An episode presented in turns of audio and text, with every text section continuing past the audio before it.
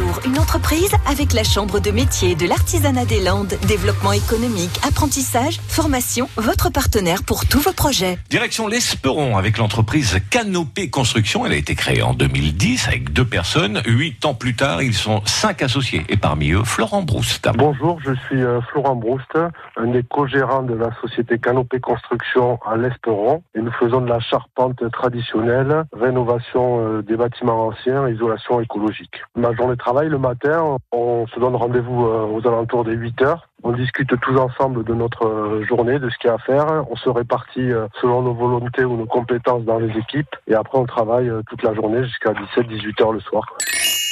Dans le fonctionnement que nous avons, ce qui me procure le plus de plaisir, c'est de travailler euh, sans hiérarchie, sans chef, sans être le chef de quelqu'un, sans avoir de chef au-dessus de moi, d'être autonome et de partager toutes les décisions. On s'attache à, poser que des produits euh, respectueux de l'environnement, le plus souvent locaux ou avec une fabrication le moins loin possible. Donc les gens euh, qui habitent dans les maisons que l'on fabrique vivent dans un habitat sain et peu cher à niveau énergétique pour chauffer ou, ou rafraîchir l'été. C'est des maisons où il n'y a pas besoin de climatisation, par exemple.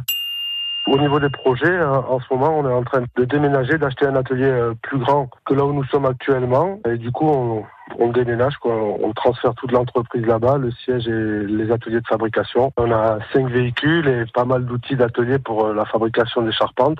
Donc du coup, ça fait pas mal de logistique à mettre en place. À réécouter et à podcaster sur l'appli France Bleu.